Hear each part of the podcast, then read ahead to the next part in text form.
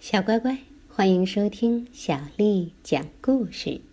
今天啊，小丽阿姨讲给你听的还是蒙师爷爷讲故事当中的一个，名字叫《麋鹿来我家》。星期六的早晨，卢克很早就醒了，他穿好衣服，吃了一碗麦片粥，来到屋外。天哪！在他的小树屋旁边，竟然站着一头又高又大的麋鹿。卢克大叫起来：“麋鹿！”他绕着院子跑了三圈，接着回屋去叫爸爸。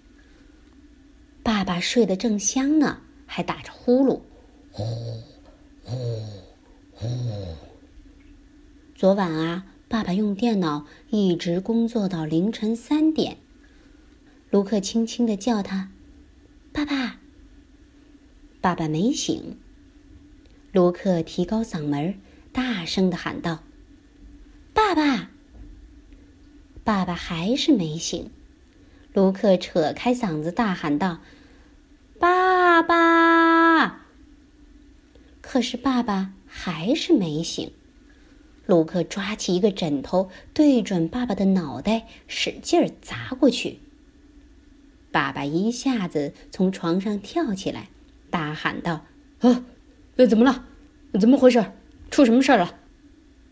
卢克说：“嗯，外面就在书屋旁边有一头又高又大的麋鹿。”“嗯，不会吧？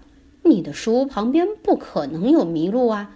麋鹿根本不会到农场附近来。”爸爸说。“不过啊。”爸爸还是决定去看个究竟。他穿好衣服，打开后门，走了出去。他揉了揉眼睛，立刻瞪得又圆又大，叫起来：“麋鹿！”麋鹿被爸爸的叫声吓到了，他抬起两条前腿，呼的站了起来。扑通！麋鹿啊，刚好砸到爸爸身上。爸爸叫了一声：“哎呦呦！”卢克大喊道：“爸爸！”卢克赶紧啊去叫妈妈。妈妈睡得正香呢，也打着呼噜。呼呼呼！昨晚啊，妈妈看电视看到了凌晨三点。卢克轻轻的叫她：“妈妈！”妈妈没醒。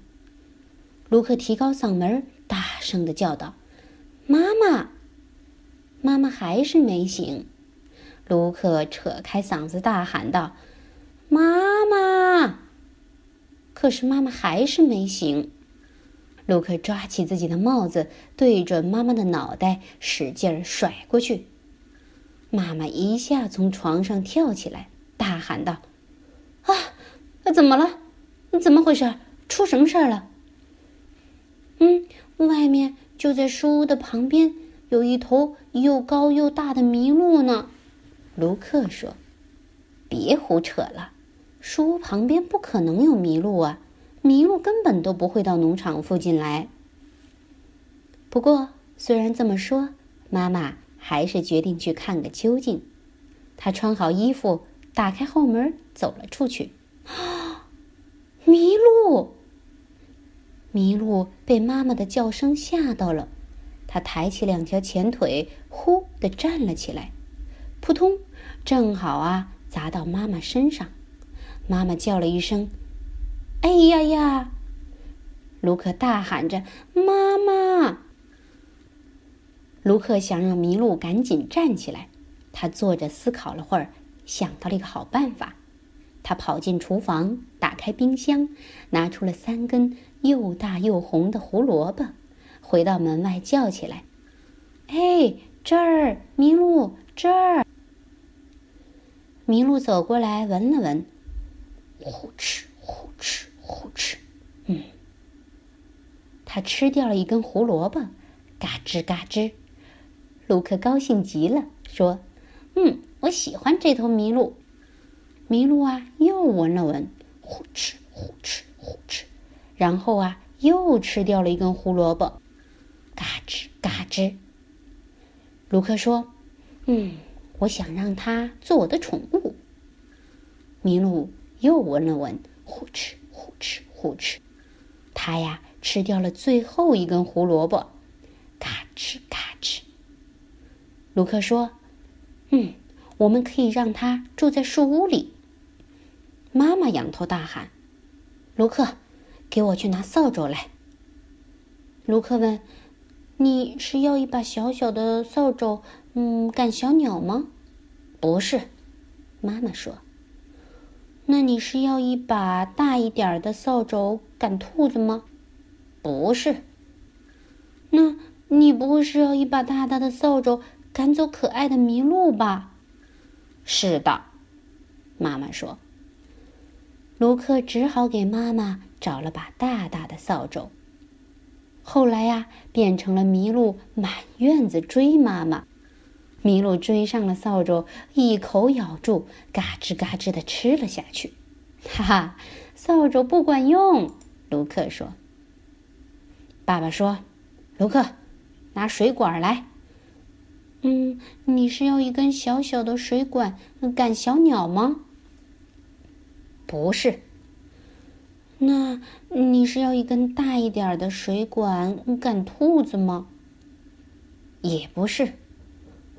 你是要一根长长的水管赶走可爱的麋鹿吗？是的。卢克只好给爸爸拉来一根长长的水管。一开始啊，爸爸拉着水管满院子追麋鹿。后来呀，变成了麋鹿满院子追爸爸。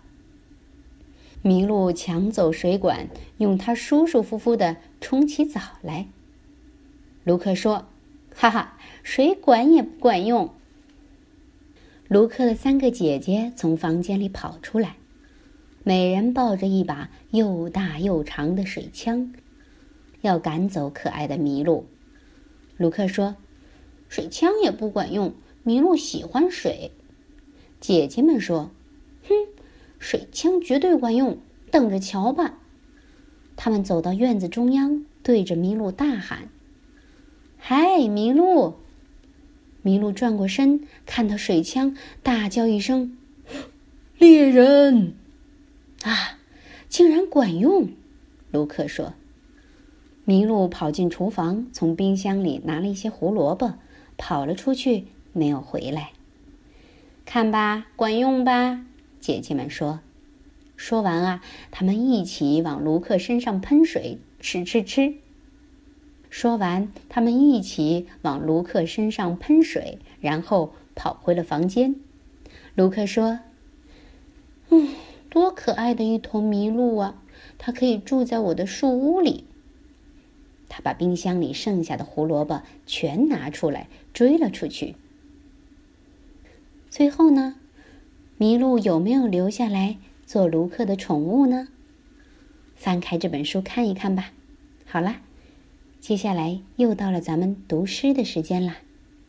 今天小丽阿姨读给你听的是一首古诗，名为《秋夕》，作者杜牧。银烛秋光冷画屏，轻罗小扇。扑流萤，天阶夜色凉如水，卧看牵牛织女星。银烛秋光冷画屏，轻罗小扇扑流萤。天阶夜色凉如水，卧看牵牛织女星。银烛秋光冷画屏，轻罗小扇扑流萤。